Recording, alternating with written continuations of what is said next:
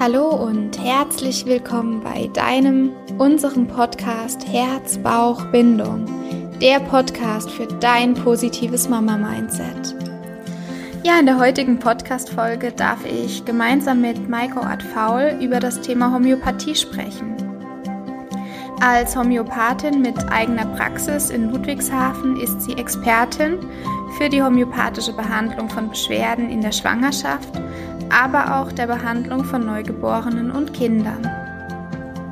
Ich hoffe sehr, dass du durch unseren Dialog einen Einblick in das Thema Homöopathie findest und wir schon im Vorfeld einige Fragen klären können. Ich wünsche dir ganz viel Spaß und Freude bei dieser Podcast-Folge. Dann sollen wir dann gerade damit mal anfangen, ähm, dieses erste Thema, was Sie geschrieben haben, Behandlung von Beschwerden in der Schwangerschaft mit Homöopathie. Genau. Gut. Ich denke, das ist auch für die meisten am greifbarsten wahrscheinlich. Ne? Ja, oder am attraktivsten, ne? Genau. Weil ähm, genau wie Sie ja gesagt haben, die, die Möglichkeiten sind sehr begrenzt, wenn man eben so kritisch ist und drüber nachdenkt, was man dem Kind, dem Ungeborenen möglicherweise antut, wenn man konventionell behandelt. Gut, dann würde ich vielleicht grundsätzlich ähm, vorschlagen, dass Sie einfach in ein paar Sätzen mal ähm, grob Homöopathie umreißen. Ich denke, das können Sie einfach besser als ich. Also wenn man das grob umreißen kann, aber einfach für alle, die jetzt irgendwie das mal gehört haben, also von Bach, äh, keine Ahnung, von äh, Rescue-Tröpfchen ja. so, ne? und denken, das ist Homöopathie, aber das ist es ja gar nicht. Ne? Ja, Genau, also es gibt so zwei Arten von Homöopathie. Das eine ist die klassische, die sogenannte klassische Homöopathie. Da geht es im Prinzip darum, dass man ähm, immer mit einem einzelnen Mittel arbeitet und in der Vielzahl der Arzneien, die äh, einem klassischen Homöopathen eben zur Verfügung stehen, das ähnlichste Mittel raussucht. Und zu dem ähnlichsten Mittel sage ich gleich noch was. Das ist nämlich das Prinzip der Homöopathie. Ähm, das andere, was man genauso Homöopathie nennt, ist die Komplexmittel-Homöopathie.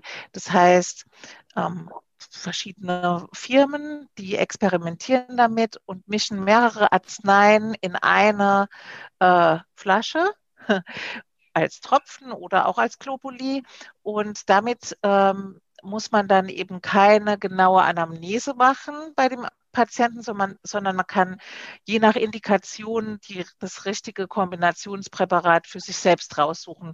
Da braucht man eigentlich keinen äh, Therapeuten dazu. Ne? Vorteil ist, dass es viel unkomplizierter ist und äh, Nachteil ist, dass es nur manchmal klappt. Ne? Weil ähm, ja, die Arznei möglicherweise, die der Patient genau bräuchte, halt einfach nicht dabei ist, ne, in dem Pool. Oder manchmal stören sich äh, die Mittel auch ein bisschen gegenseitig. Genau.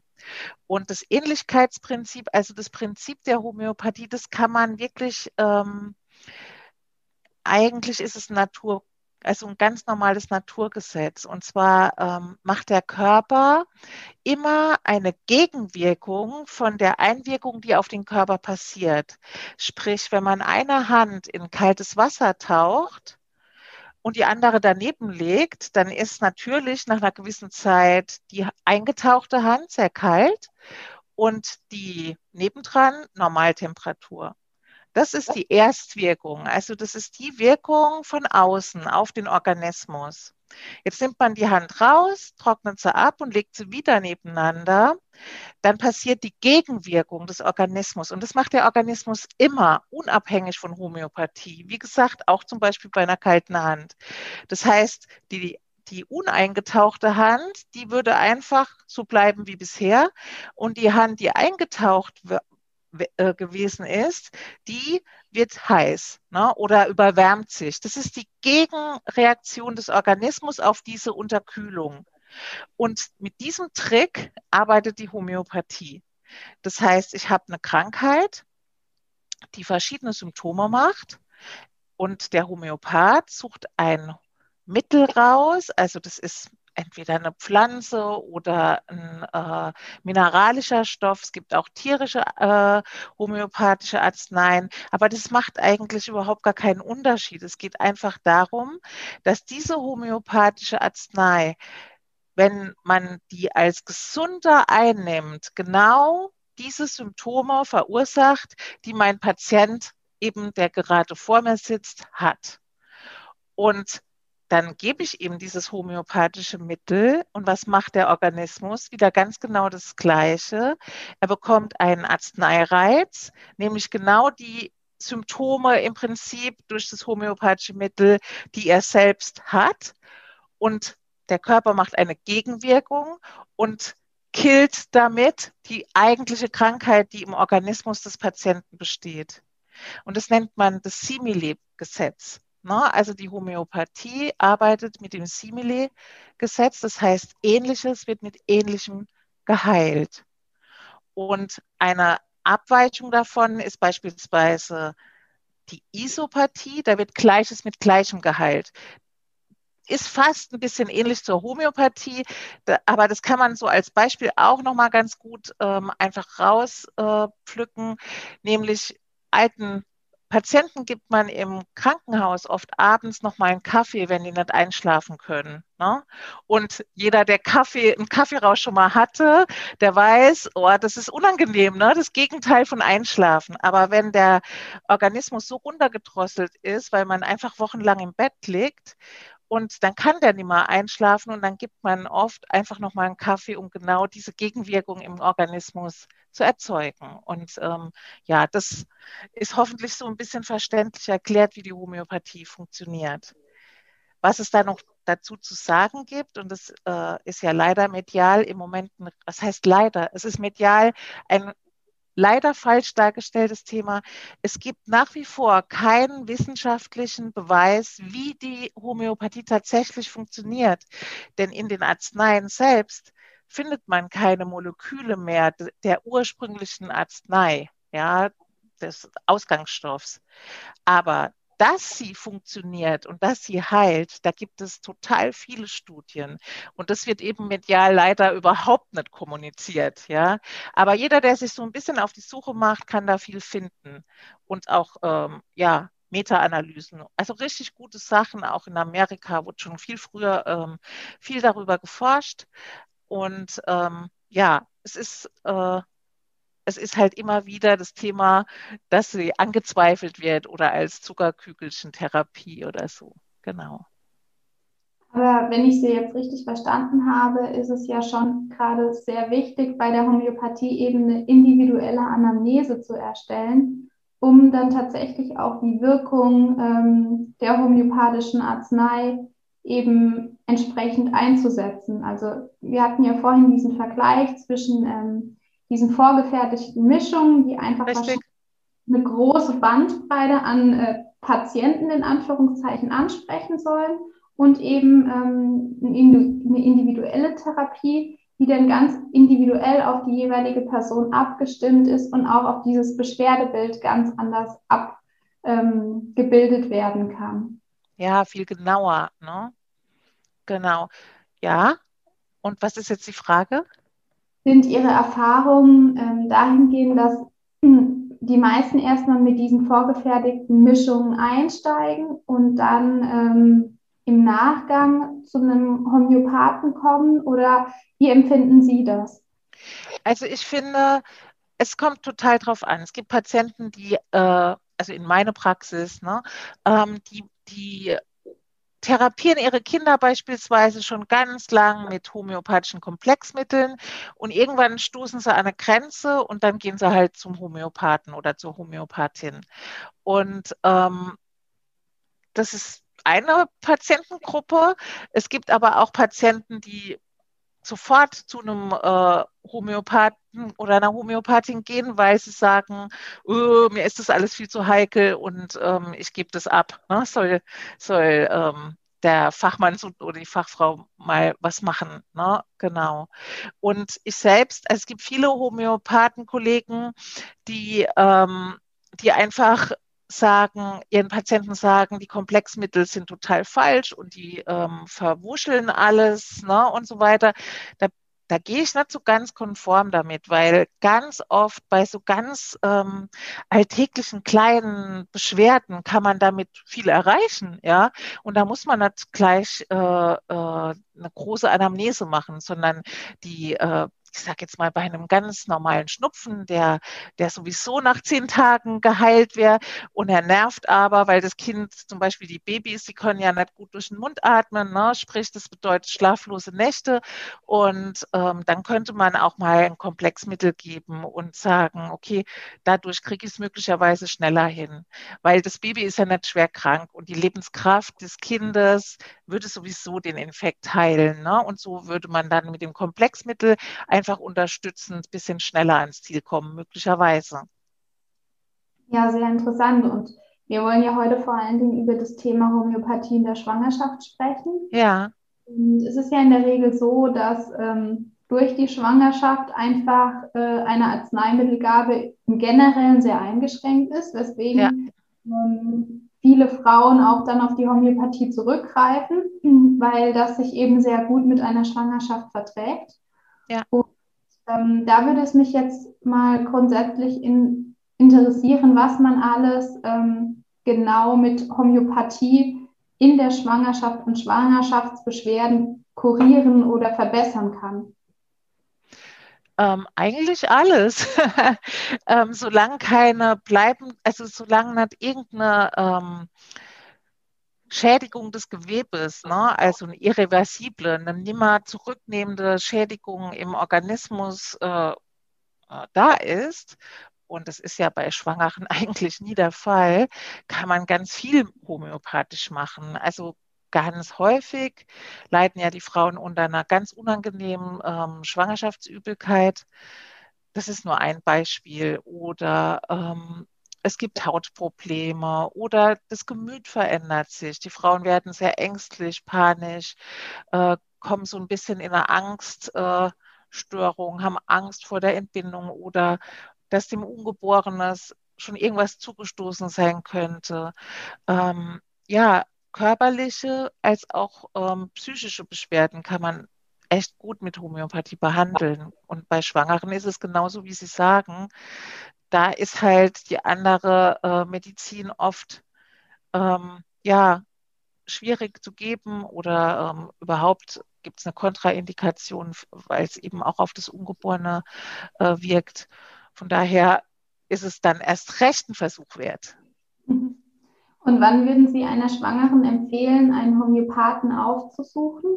Oder kann, also man kann das ja wahrscheinlich nicht so ähm, über einen Daumen peilen, aber Grundsätzlich ist es so, dass ähm, wenn man zum Beispiel jetzt mit langanhaltender Schwangerschaftsübelkeit zu kämpfen hat und ähm, sich da auch keine Besserung einstellt, wann genau. würden Sie sagen, ist der Zeitpunkt gegeben?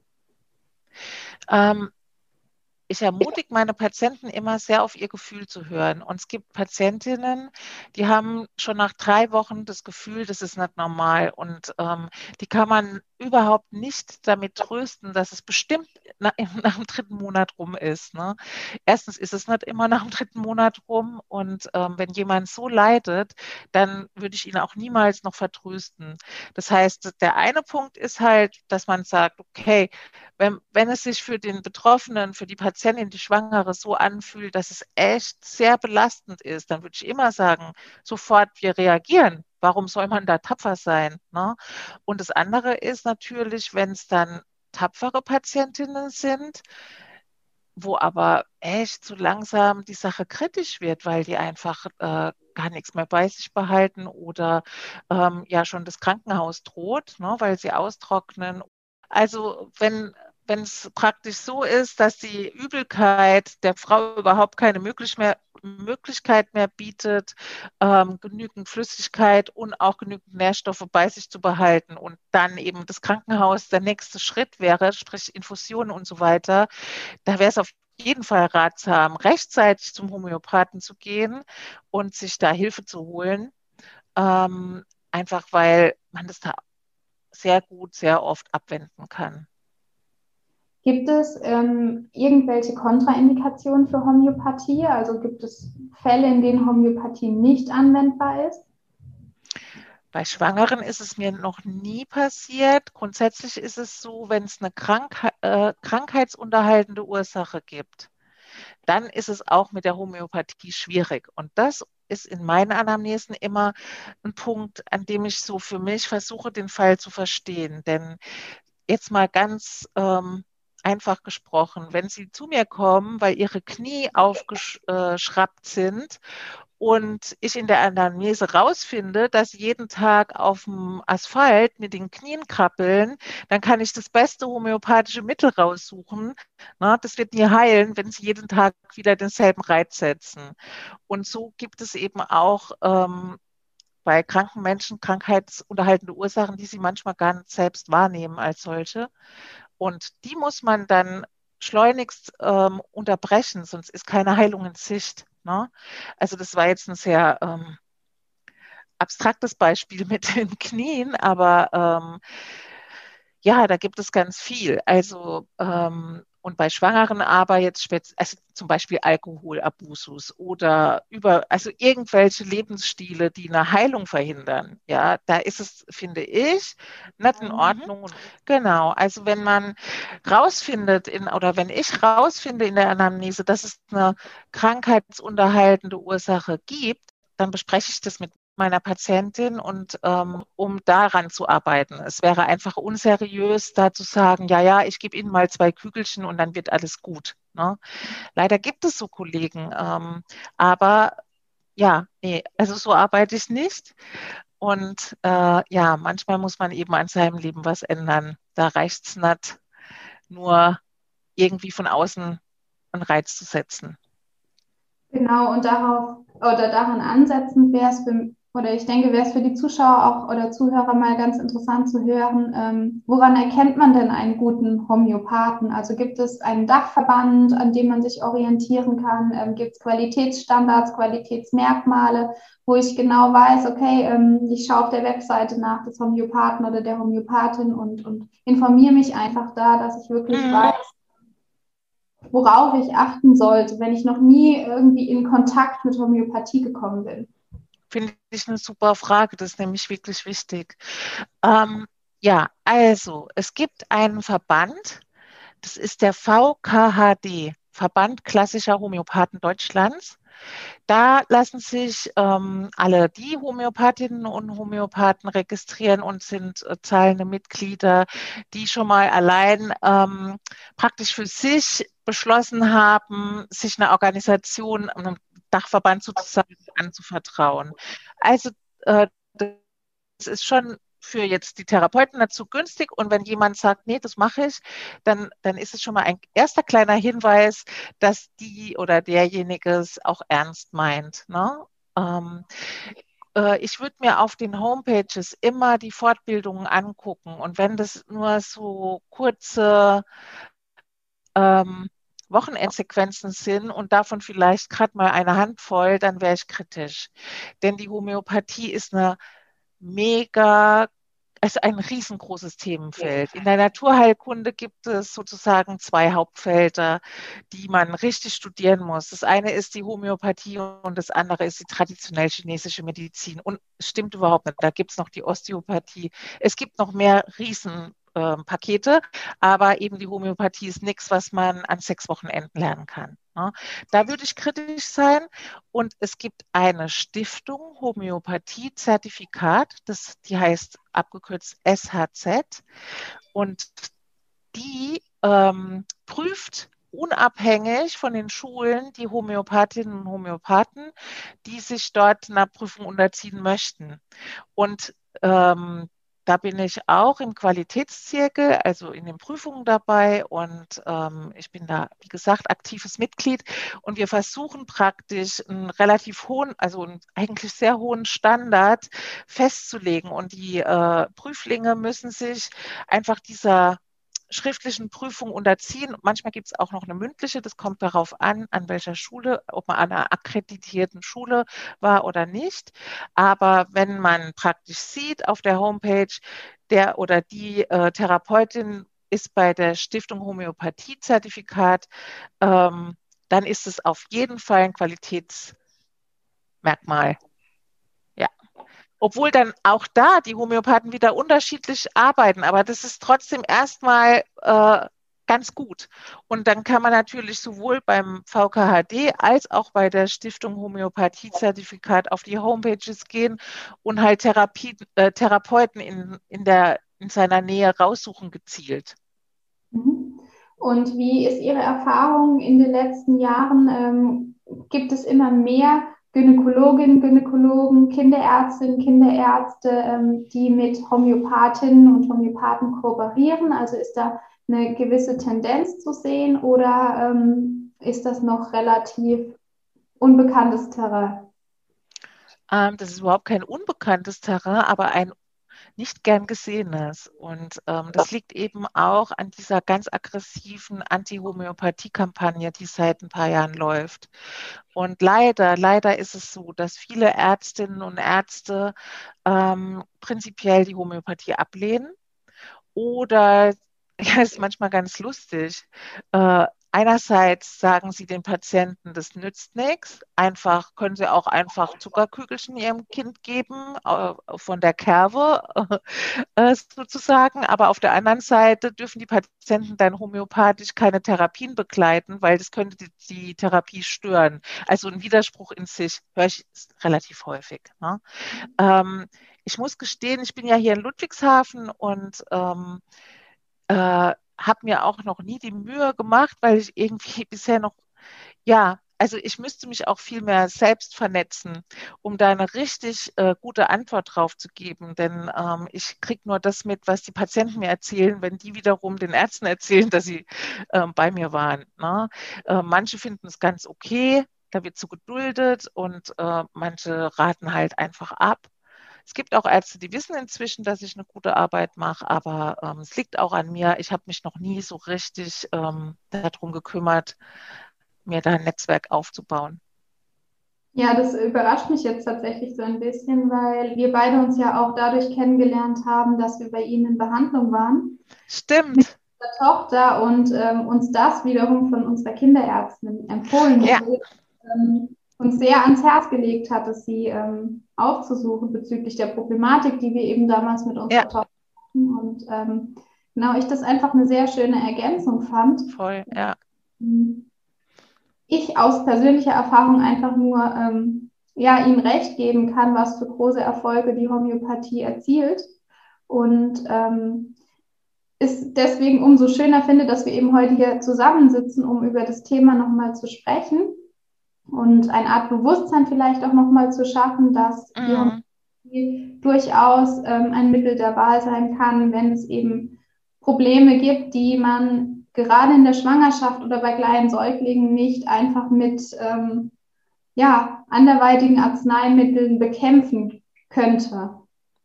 Ja, das ist absolut so. Und die zwei Kinderärztinnen in Kaiserslautern, die sind auch eine große Ausnahme. Ne? Von, äh, von der einen, die, die Sie ähm, jetzt meinen, ähm, ja, die sind einfach Homöopathie-Kolleginnen ne? und die kennen mich und ähm, ja, aber äh, ich finde auch, dass es so cool wäre, wenn man sich ergänzen würde. Ich persönlich bin auch ein Riesenfan von Schulmedizin, ähm, komme aus der Schulmedizin und äh, sehe immer wieder, wie, wie unglaublich toll da auch ähm, Erfolge und Leben gerettet, gerettet werden. Nur auch da gibt es eben Grenzen. Und ich finde halt grundsätzlich, man muss seine Grenzen äh, kennen. Und ähm, ich finde, ja, manchmal hat die Schulmedizin nur als Beispiel mal Hautekzeme, ja, oder die drei Monatskoliken beim Neugeborenen und so weiter. Es gibt so viele Beispiele. Da gibt es so eins, zwei Sachen, die dann ausprobiert werden und wenn das halt nicht funktioniert, dann muss man halt durch die Zeit da durch oder so, ne? Oder beim Hautausschlag wird halt eine Cortisoncreme gecremt und das funktioniert genau so lang, bis man sie dann halt mal weglässt und dann kommt alles von vorne oder stärker. Und ähm, ja, da fängt halt äh, mein Aufgabengebiet an. Ne? Solche Patienten, die, die treffen dann halt hier in meiner Praxis ein und ähm, dann kann man eben da homöopathisch total viel machen. Einen Blinddarm, einen akuten, den kann ich homöopathisch nicht operieren. Ne? Ähm, ich kann Bauchschmerzen heilen, äh, aber ja, wenn es eben darum geht, jetzt muss man was rausnehmen, dann schicke ich die Leute natürlich zum Schulmediziner und so hat jeder seine Kompetenzen. Was ich sehr anschaulich fand bei Ihnen, war ähm, die Erfahrung zu machen, dass wir wirklich, ich glaube, als wir zu Ihnen gekommen sind mit unserer Problematik, ähm, schon sehr ähm, nah am Rand der Verzweiflung waren mhm. und ähm, sich das innerhalb von Wochen, Monaten so gebessert hat, dass wir, wenn wir jetzt zurückblicken, manchmal sagen, wir können uns schon gar nicht mehr vorstellen, wie schlimm das gewesen war damals und ähm, uns auch gar nicht vorstellen, wie, wie gut sich das hat behandeln lassen, weil wir zuvor eben ganz lange irgendwie nicht genau wussten, was sollen wir tun, wo liegt das Problem und ähm, man ja dann doch schnell mal vertröstet wird von wegen, wie Sie es eben gerade auch gesagt hatten, ja gut, das ist vielleicht eine Phase und ähm, da muss vielleicht jedes Elternpaar durch und ähm, vielleicht könnten Sie da noch mal ein bisschen drauf eingehen. Wir hatten es vorhin ja schon mal angerissen, Wann würden Sie wirklich von der Phase sprechen und wann würden Sie sagen, tun Sie was, ähm, gehen Sie aktiv vielleicht auch auf die Kinderärzte zu, gehen Sie aktiv auf einen Homöopathen zu, kommen Sie in Bewegung und bleiben Sie nicht so lange in diesem passiven Modus und lassen es wirklich so bis zum Extremsten, Extremsten kommen. Ja, das ist schwer pauschal zu sagen. Ähm, wenn, also es ist ja oft das Problem, dass die Patienten, Eltern gar nicht tapfer sind im eigentlichen Sinne, weil, äh, sondern sie wissen gar nicht, dass es die Option gibt, ne? noch einen Plan B äh, zu haben. Und ähm, ja, das ist eigentlich meistens der Punkt. Ne? Wenn man dann, äh, was weiß ich, über eine Freundin oder eine Kinderärztin oder wen auch immer dann gesagt bekommt, hey, geh doch mal dahin, das war bei mir auch super, dann, oh, so, so plötzlich ein Lichtblick da. Da ist vielleicht diese ähm, Phase schon längst überschritten, wo man, also sagen wir mal so, da hätte die betroffene Person vielleicht schon längst eigentlich kommen können, wenn sie gewusst hätte, dass es da auch noch eine Möglichkeit gibt. Ne? Und ich finde immer dann, wenn man das Gefühl hat, man schafft es jetzt nicht mehr gut oder oft hängt es ja auch damit zusammen, wenn Kinder Beschwerden haben. Also ich habe selbst drei Kinder, es sind inzwischen drei erwachsene Töchter und ähm, ich kenne dieses Gefühl einfach total gut, dass man dann man hat irgendwas und man fragt sich, ist das jetzt normal? Darf das sein? Entwickelt sich da was total in die falsche Richtung? Ist mein Kind schwerer krank? Ne? So, die, diese Sachen, die kommen einem dann so, wenn es einfach bleibt und bleibt. Und da sollte man nicht zu lange warten, ne? weil einfach so eine kleine Beratung, das ist ja auch kein großes Ding. Ne? Dann kann man vielleicht kann dann der Homöopath oder die Homöopathin schon sagen, nee, da müssen wir was tun. Das ist nicht normal. Oder machen Sie mal die und die Maßnahme, gar keine Homöopathie. Ich finde gar nicht, dass man das immer machen muss. Ne? Aber manchmal halt schon. Aber manchmal ist auch schon dem, den Patienten geholfen, wenn man eins, zwei Tipps gibt und sagt, ja, ähm, das und das könnte jetzt als nächstes passieren und wenn es dann so eintritt, dann sind die Eltern trotzdem, fühlen sich dann zwei Wochen anders an, wie unbegleitet. Ne? So. Absolut. Könnten Sie vielleicht einmal ganz kurz umreißen, wie so eine Behandlung aussieht, also wie der Ablauf ist, wenn man kommt und ähm, dann das erste Gespräch mit Ihnen hat? Wie geht es dann weiter? Also die Patienten rufen mich an und schildern kurz, dann frage ich schon kurz ab, um was es sich handelt. Ähm, wenn ich denke, dass ich da was tun kann, dann sage ich, okay, machen wir einen Termin aus. Dann schicke ich den Patienten per E-Mail so einen homöopathischen Fragebogen für die Kinder zum Ausfüllen. Das ist jetzt überhaupt nichts Großes, aber so ein paar Kleinigkeiten müssen dann aus äh, Zeitspargründen immer erfragt werden in der Anamnese. Und dann kommen die Patienten mit dem Kind ich untersuche die Kinder auch oft, wenn sie es tolerieren und wenn es nötig ist. Ne? Und ähm, ich will das Kind auch sehen, wie es sich verhält, äh, wie es aussieht. Ne? Und ähm, dann besprechen wir in einer Anamnese, die so ungefähr eine Stunde dauert, äh, selten länger, manchmal ein bisschen kürzer, die Problematik. Dann gehen die Patienten nach Hause samt Kind und dann fängt für mich eigentlich erst die Arbeit an, denn dann mache ich eine Fallanalyse. Das heißt, die Symptome, die ich aufgenommen habe und unter denen das Kind leidet, ähm, für die suche ich eben eine Arznei. Und wenn ich die rausgesucht habe, dann melde ich mich wieder telefonisch bei den Eltern und teile ihnen mit, welche Arznei wir eben benötigen und wie sie dann gegeben werden muss. Das ist der erste ganz wichtige Teil, sozusagen die Basis. Und das zweite, was eben auch sehr wichtig ist, worauf ich sehr viel Wert lege, ist dann die Eltern zu begleiten. Das heißt, die bekommen die Arznei, kriegen gesagt, wie sie die geben sollen. Und nach einer Woche, spätestens zehn Tagen, telefonieren wir. Sie müssen nicht jedes Mal wieder hier auftauchen und äh, wieder eine Stunde äh, ihrer Lebenszeit äh, investieren, sondern es ist dann meistens so ein Follow-up von fünf bis zehn Minuten, wo ich äh, anhand, da frage ich dann alle möglichen Sachen und daran kann ich erkennen, ob wir auf einem guten Weg sind. Manchmal muss man die Dosierung der Arznei anpassen, manchmal muss man auch ein Päuschen machen. Es gibt sehr empfindliche Patienten, die dann schnell überdosiert sind und ein bisschen die Symptome der Arznei entwickeln. Man nennt das Erstverschlimmerung ähm, oder Arzneimittelprüfung. Dann macht man eine Pause und so begleite ich meine Patienten, bis dann der Ab also die Abstände werden dann irgendwie automatisch größer, wenn die Sache läuft. Ne? Manchmal wie gesagt, muss man auch das Mittel nochmal wechseln oder äh, es entstehen plötzlich Dinge im Vordergrund, die davor total in den Hintergrund getreten waren, weil sie einfach nicht so schlimm waren. Dann würde man eine sogenannte Zickzack-Kur machen. Also wenn das eine weg ist, käme das nächste.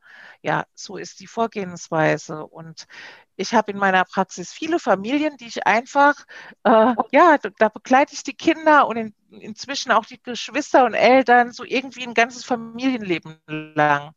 Und es das heißt einfach, dass sie mich kontaktieren, wenn was ist.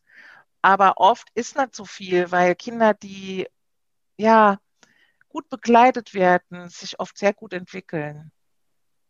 Ja, sehr, sehr schön. Und ähm, wenn man jetzt mal die Säuglinge als Gruppe sieht, was ja. sind die häufigsten Themen, die aufploppen, wenn Eltern in ihre Praxis kommen? Genau, da kann ich ganz schnell antworten, da muss ich gar nicht lange nachdenken. Das sind zwei Sachen. Das häufigste sind Bauchschmerzen und Schlafstörungen. Und oft hängen die auch miteinander. Ne? Aber nicht immer. Manchmal können die Kinder einfach nicht zur Ruhe finden schlafen nachts nicht, die kriegen wie so Schlafschrecke oder Nachtschrecke. Und äh, ja, dann gibt es eben diese schrecklichen drei Monatskoliken oder überhaupt ähm, Nahrungsunverträglichkeiten. Es gibt oft schon von Geburt an eine Schieflage im Darm, die, die, die man eben genau angucken sollte, wenn es nicht gleich besser wird, bei, schnell besser wird. Und ähm, aber Bauch und Schlaf sind so die zwei Hauptthemen. Dann gibt es noch Kinder, die zu wenig zunehmen, habe ich auch schon öfter mal gehabt. Die kann man super homöopathisch begleiten. Ähm, ist im Prinzip auch oft eine Darmursache, ne? aber ja, die Eltern kommen natürlich einfach, weil die Kinderärzte sagen, das Kind äh, nimmt zu wenig zu. Und ja, was noch? Ja, bei den Säuglingen Haut, Haut. Ja, es gibt leider schon Kinder, ganz kleine Babys mit schlimmsten Hautekzemen. Ja, die habe ich auch in meiner Praxis. Ist es denn sinnvoll, wenn ich das mir jetzt anhöre, ähm, kam bei mir gleich der Gedanke, wäre es nicht dann sinnvoll, schon in der Schwangerschaft eine homöopathische Begleitung prophylaktisch vielleicht in irgendeiner Form zu gestalten, um jetzt nicht äh, wirklich schlimmen Dingen vorzubeugen, sondern einfach um vielleicht die Darmgesundheit äh, von einem selbst als Schwangere zu unterstützen und dadurch vielleicht auch die Darmgesundheit des Kindes zu fördern? Also wie sind da Ihre Erfahrungen? Das ist eine super Frage, weil die ist ganz wichtig und liegt mir auch sehr am Herzen. Also, homöopathisch, prophylaktisch arbeiten halte ich für Quatsch. Denn das ist so ein bisschen der Nachteil von der Homöopathie. Die arbeitet ja mit den Symptomen des kranken Menschen.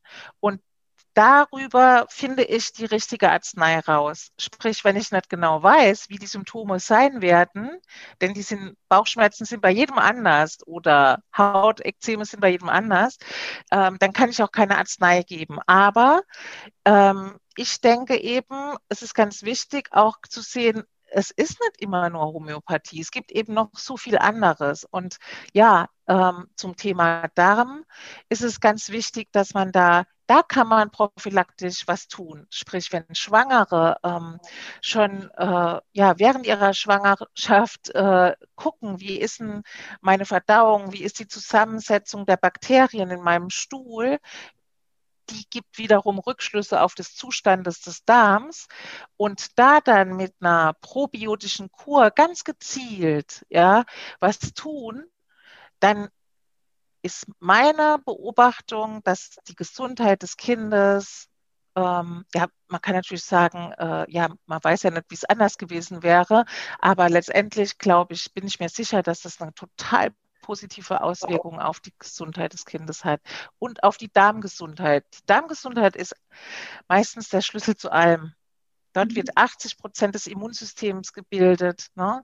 Ähm, die Nervenverbindungen zwischen Gehirn und Darm sind die allermeisten äh, im Vergleich zu den anderen Organen.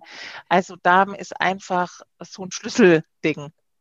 Und da mache ich auch viel mit meinen Patienten. Jetzt hatten Sie ähm, vorhin schon mal kurz angesprochen, dass ganz viele Probleme der Säuglinge eigentlich auf ähm, eine Darmproblematik zurückzuführen sind. Ja, leider.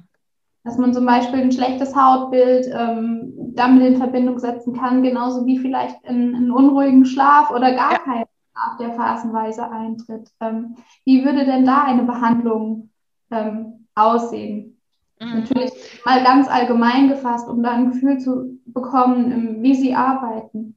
Ja, also ich arbeite da meistens so, dass ich die Schrauben von zwei Seiten anziehe. Das eine ist, ich versuche immer eine ordentliche Anamnese zu machen und am Ende zu entscheiden, habe ich genügend Symptome, um gutes homöopathisches Mittel rauszuarbeiten. Das würde ich immer machen, wenn es nicht um Prophylaxe, sondern schon um Beschwerden geht. Ne? Und das andere wäre, äh, wenn ich mir ziemlich sicher bin, dass es massive Störung ist, dass ich den Stuhl untersuchen lasse. Man kann auch Blut untersuchen, ähm, würde bei Neugeborenen überhaupt keinen Sinn machen. Ne? Ähm, mache ich dann bei älteren Kindern oder Erwachsenen, wenn es um so Unverträglichkeiten und so geht. Ja, man würde den Stuhl untersuchen. Da kann man, wie gesagt, erstmal die Zusammensetzung der Bakterien überprüfen. Und man kann aber auch schon Entzündungsmarker mitmessen und sehen, ist da eine ist da wirklich bei dem kleinen Würmchen schon eine Entzündung im Darm. Und da gibt es total beeindruckende Studien ähm, oder Zahlen. Ähm, ich arbeite sehr eng mit dem Institut für Mikroökologie in Herborn zusammen. Da ist ein Kinderarzt, der Dr. Schmidt, der unglaublich viele Neugeborenenstühle untersucht hat und sagt, also eine schlimme Anzahl von ähm, Stühlen hatten schon Entzündungs äh, Zeichen. Und tatsächlich hatte man früher immer gelehrt, dass der, dass der Darm eines Kindes steril ist. Natürlich ist er das nicht, sondern ja, leider schon äh, immer mal wieder entzündet, wenn die Kinder auf die Welt kommen. Also sprich, im Uterus ist da schon, gerät da schon was in Schieflage. Ja, es ist ein sehr, sehr interessantes Thema, das oh, ja.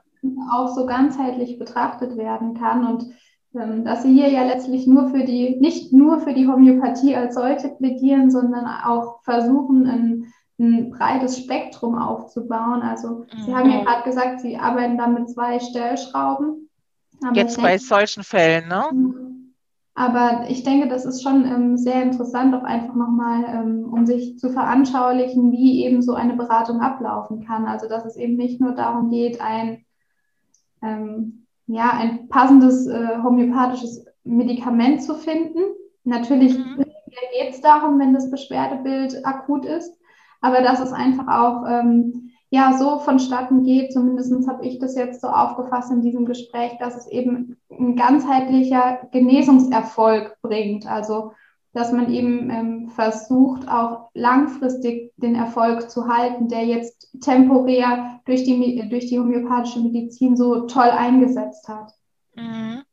Genau, also wenn jetzt zum Beispiel eine Fehlbesiedlung im Darm die krankheitsunterhaltende Ursache ist, dann ist es schon möglich, wenn man gute Symptome hat bei, der, bei, der, bei dem Patienten oder Patientin, nur Homöopathie zu machen und den Patienten zur Heilung zu bringen. Bloß bei Neugeborenen, da hat man oft nicht zu viel. Die Eltern berichten, nachts krümmt sich das Kind, nachts ähm, pupst das Kind, ja, oder hat ein hartes Bäuchlein oder ähm, es trinkt zu sch schnell und hastig. Aber die Informationen reichen manchmal leider nicht aus, um ähm, sozusagen ja das 100 Prozent Inlistemittel rauszusuchen. Das heißt, da macht es einfach Sinn, klar, Homöopathie und da arbeite ich schon so genau, wie ich kann und ich kann, glaube ich, Homöopathie wirklich gut. Aber ich denke dann immer, ja, schnell zum Ziel kommen. Jede Nacht, die man nicht durchschläft als Eltern, ist schrecklich, ich weiß das. Und ähm, ja, deswegen denke ich, macht es da Sinn, absolut nicht äh, zu denken, oh, die Homöopathie, die macht es schon alles, sondern ja, was kann ich eben noch tun? Wo kann ich noch eingreifen? Und manchmal ist es Ernährungsberatung, manchmal ist es Darmsanierung oder beides, manchmal nur Homöopathie, ganz individuell. Welche Aspektpunkte, weil Sie das gerade angesprochen hatten, ähm, greifen für Sie denn bei einer Ernährungsberatung? Also gibt es da was, was Sie den Eltern oder generell Ihren Patienten ans Herz legen? Meinen Sie jetzt äh, bei den Schwangeren oder bei, bei den Kindern? Ähm, also es geht mir jetzt eher darum, Sie hatten ja als dritten Punkt noch das Thema Ernährung, Omega-3-Fettsäuren, Mikronährstoffe, Vitamine. Ob Sie da halt vielleicht jetzt einfach noch was sagen möchten. Und äh, ich habe ah, ja zu schlafen, aber es ist ja, ja, ja, verstehe. Jetzt kapiere ich ähm, Ja, also ähm, die Ernährungsberatung, die mache ich oft bei Schwangeren. Ne? Weil viele Frauen sind auch unsicher, kriege ich meine äh, äh, Nährstoffe alle, die ich brauche für mein Ungeborenes. Und ähm, da empfehle ich äh, also nicht nur bei Schwangeren, auch so, ähm, öfter mal im Blut ein Mikronährstoffprofil zu messen. Ähm, ich nehme meinen Patienten, wenn sie das möchten, auch mal Blut ab. Äh, man kann die Omega-3-Fettsäuren, die sind ein Riesenthema für die Gehirnentwicklung des Ungeborenen. Ne? Ähm, da kann man auch ein, ein, ein Diagramm messen, also praktisch ein ja, einfach gucken, wie viel Omega-6 und wie viele Omega-3-Fettsäuren äh, äh, sind im Blut. Da würde ich auf jeden Fall jeder Frau, eigentlich auch jedem Patienten äh, dazu raten, ähm, Omega-3 gegebenenfalls zu substituieren und je nachdem auch eben die ein oder anderen Nährstoffe. Ja. Und Ernährungsberatung, das ist halt so, wir leben in einem totalen Überfluss und trotzdem ernähren wir uns oft ungesund ähm, ungesund in dem Punkt, dass der Organismus die Sachen, die wir ihm geben, nicht so richtig gut verwerten kann. Und ähm, dazu gehören die großen Eiweiße wie Gluten und Milcheiweiß. Ne? Das sind riesige Themen, ähm, wo, wo wirklich viel mehr Leute Probleme haben, als sie selbst wissen. Ähm, und ja, warmes Essen ist immer vorzuziehen vor kaltem Essen. In Asien isst kein Mensch kalte Brote mit Wurst oder Käse. Die, die langen sich total an den Kopf, wenn sie das äh, hören oder sehen. Ähm, ja, also da mache ich ähm, jetzt keine richtige Ernährungsberatung, dass ich jetzt äh, auf die Idee kämen, äh, einen Essensplan zu erstellen für die, äh, für die Kunden, sondern eher geht es mir darum, was tut mir gut, was kann ein Organismus gut verwerten, ähm, ja, was, was, was macht Sinn. Ja, ich denke, den Ansatz, den Sie hier jetzt gerade aufgezeigt haben, der passt ja auch ziemlich gut zum ayurvedischen ähm, Ansatz, ja, weil auch immer so Komponente Magen-Darm, vor allen Dingen Darm als Gesundheitsfaktor ja. in, in, die zentrale Rolle rückt und dann eben die Ernährung entsprechend darauf abstimmt. Und genau, das, das ist einfach auch nochmal sehr interessant zu hören, dass sie da doch ähm, auf ihre eigene Art und Weise ähm, sehr angelehnt an dieses System, würde ich fast sagen, arbeiten. Ja, also das ist noch immer so was in meinem Hinterkopf, da noch eine Ausbildung zu mhm. machen. Aber ich habe schon so unendlich viele Ausbildungen gemacht.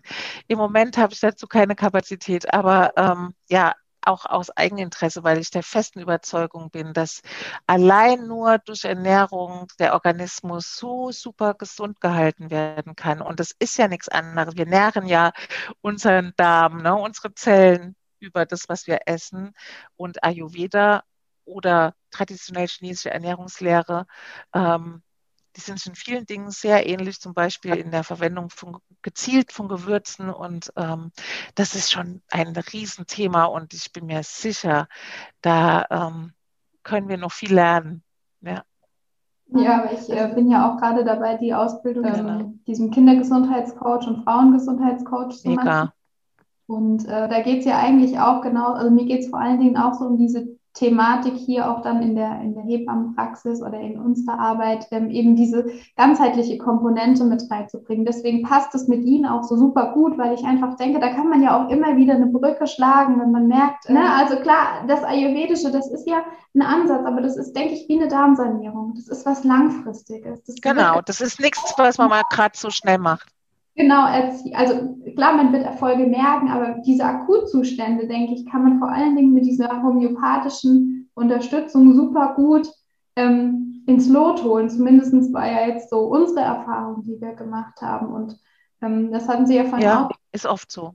Das bringt einfach eine unglaubliche Ruhe rein. Und ähm, genau deswegen finde ich das total spannend und äh, ja, aber sagen Sie doch, dass Sie das auch, dass es gerade genau passt zu dem. Ich finde es ja so mega. Ich würde mir das so wünschen, dass Sie in meiner Nähe wären, weil ähm, das ist genau das, was ich halt meinen Patientenbabys auch äh, gerne, ja, empfehlen würde. Ne? Also das, das wissen einfach viele, wollen das Beste für ihr Kind und denken, wenn ich dem Joghurt fütter und kalte Milch und so, dann tue ich was Gutes, weil es wird ja auch oft von den Kinderärzten so kommuniziert.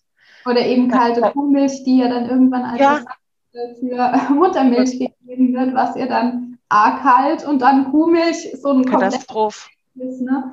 Und das ist äh, schon sehr ähm, schwierig. Und wenn ich jetzt auch so reflektiere, als dass wir dann so drüber gesprochen haben, ähm, wie schnell man zum Beispiel auch mit glutenhaltigen Getreiden dann einfach in so eine Kinderernährung einsteigt, wo es, äh, denke ich, super tolle Alternativen. Also jetzt fällt mir das so auf, wo ich immer so denke, hey, es gibt so viele tolle Sachen, wie man einsteigen könnte, auch viel achtsamer einsteigen könnte. Aber man, man mutet den Kleinen ja dann echt schon so die volle Portion zu und äh, klar, wundert sich dann, warum das irgendwie schief geht.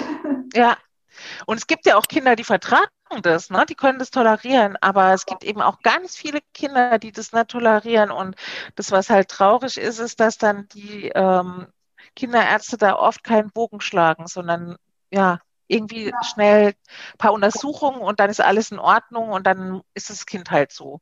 Ne? Das ist halt. Recht, weil im, im Ayurvedischen sagt man ja eigentlich bis zu einem Jahr nur Muttermilch. Und danach eine ganz sanfte Einführung in die Beikost, aber auch ganz gezielt auf das Kind und gar nicht so, wie es hier ist, mit tausend Gläschen-Varianten und äh, einer Abwechslung und genau einer exotischen äh, Fruchtkomposition, sondern wirklich sehr, sehr behutsam und achtsam und auf das Kind irgendwie ausgerichtet. Und ja, ich finde, es fehlt uns einfach und deswegen, ähm, ja, finde ich. Ja, manchmal ist weniger mehr, ne? Ja, absolut, absolut. Ähm, gibt es denn irgendwas, worüber Sie noch gern, also was ich jetzt bis jetzt noch nicht so abgefragt hatte oder in unserem Gespräch noch nicht so zum Tragen kam, was wir noch einfließen lassen könnten? Mir fällt jetzt nichts ein. Bestimmt gäbe es noch das eine oder andere, aber ich denke, das, was, glaube ich, ganz gut rübergekommen ist, ist ähm, ja eben die Möglichkeiten, noch parallel was zu tun für sich als Schwangere oder für die Babys. Und ähm, ja, vielleicht kommt so eine Ermutigung rüber, na, zu tapfer durchzuhalten, im Sinne von, der Arzt hat gesagt, ne? Ah, ich plädiere immer für das Selbstdenken. Ja. Also insgesamt ist einfach zu sagen, ja. dass diese, ähm, dass mir ganz wichtig ist, dass man auf jeden Einzelnen, egal ob das jetzt eine schwangere Frau oder ein, ein Neugeborenes oder ein Baby ist, ähm, eben individuell überlegt, was zu tun ist. Und es gibt in dem Sinne keine Schematherapie in, meinem pra in, in meiner Praxis. Und ich halte davon auch nichts, sondern ja. mir ist wichtig zu gucken, was ist zu tun bei jedem Einzelnen und ähm, da dann äh, die entsprechenden Schritte zu gehen mit den Patienten. Ja, sehr schön, Frau Ortfaul. Dann möchte ich mich an dieser Stelle bei Ihnen bedanken für das nette Gespräch. Ich hoffe, ähm, es gab vielleicht für den einen oder anderen Zuhörer ein paar aufschlussreiche Punkte. Wenn äh, euch jetzt Fragen aufgetreten oder wenn bei euch Fragen aufgetreten sind, ähm, möchte ich euch dazu einladen, an uns einfach eine E-Mail zu schreiben. Dann können wir ähm, die gerne nochmal beantworten. Und ansonsten danke ich euch fürs Zuhören. Ich hoffe, es hat euch genauso gefallen wie uns und ähm, wünsche Ihnen, Frau Ortfaul, einen schönen Tag und alles Gute. Vielen Dank für die Einladung und ja, ebenso alles Gute. Tschüss.